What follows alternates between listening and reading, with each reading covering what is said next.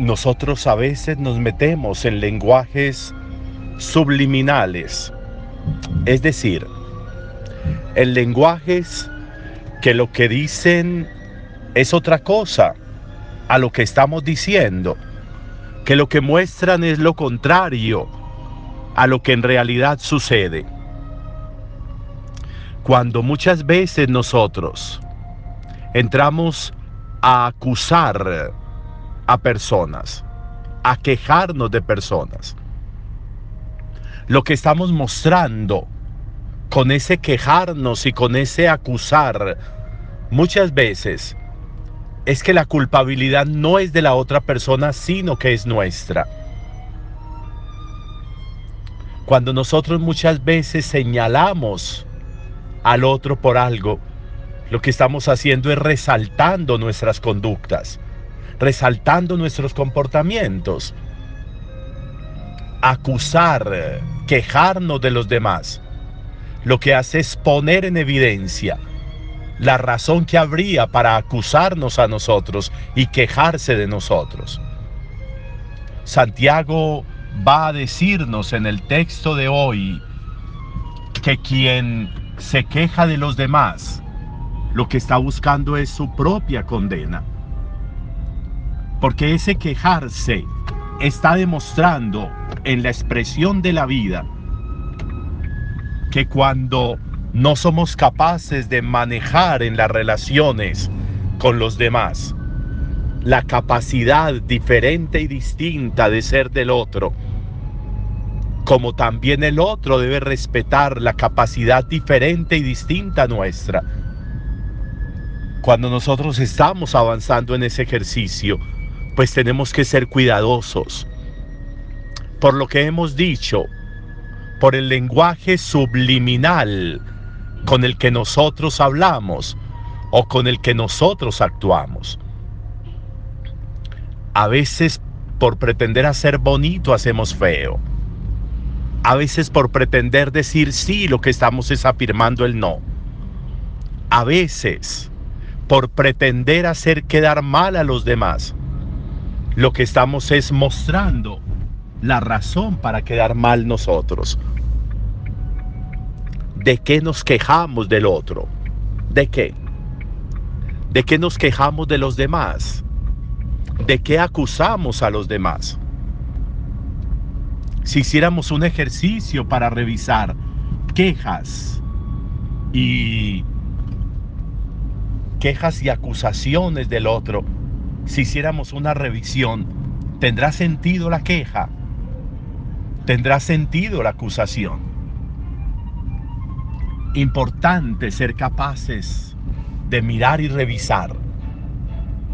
Porque, de nuevo,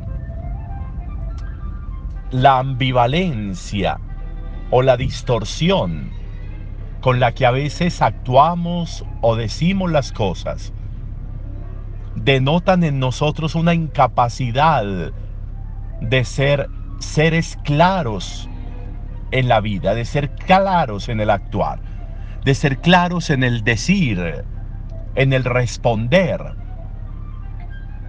Y por eso Santiago va a insistir también hoy, pónganle cuidado a su sí o pónganle cuidado a su no. Aprendan a decir sí cuando es sí, aprendan a decir no cuando es no.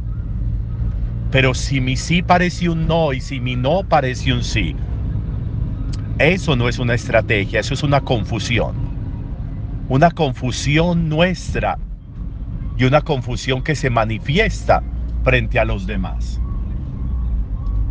Requeriríamos revisar nuestra claridad de lenguaje. ¿Con qué lenguaje hablo yo? ¿Con qué expresiones hablo yo? ¿Con qué expresiones respondo yo a las preguntas que se me hacen o que me hace la vida? ¿Hay claridad en mi respuesta? Hay claridad en mi afirmación o en mi negación. Hay claridad en mi no aceptación o en mi estar conforme en mi afirmación. Hay claridad. Muchas veces las dificultades que tenemos y muchas veces las razones por las cuales acusamos a los demás o nos quejamos de los demás Muchas veces las razones es que nosotros no hemos sido claros. Es que nosotros no hemos sido capaces de decir sí o de decir no. Si yo digo sí cuando es sí, eso queda claro.